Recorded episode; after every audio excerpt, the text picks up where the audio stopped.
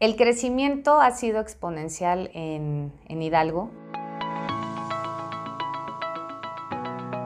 Este gobierno ha hecho un tema importante de inversión en tema de infraestructura que está haciendo la diferencia y que va a hacer la diferencia. Cuando tú ves que en una ciudad no están creciendo las vialidades, de ninguna manera puede crecer la ciudad, porque no estás dando estas vías alternas de movilidad, de crecimiento, de atracción. Creo que después del puente atirantado y de esta supervía Colosio, va a ser la diferencia de infraestructura para el Estado y para la ciudad.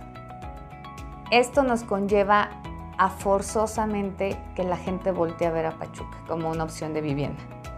Hoy Querétaro está saturado y rebasado.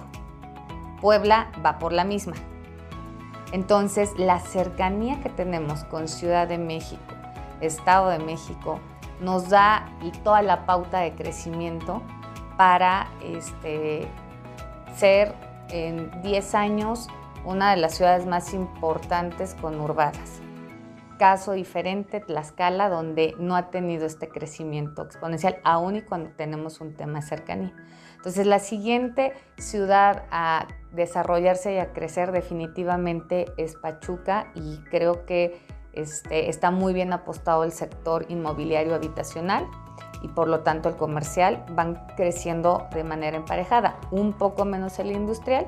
El tema industrial se va a ciertas zonas, Tula, este, quizás Ciudad Sagún, que hoy es donde se permiten estas áreas, parte del tema sobre Ciudad de México, pero yo veo mucho más que llegará el momento en que no tengamos una autopista tan vacía y el tema de habitación se convergan ahí Estado de México y Ciudad y este, e Hidalgo.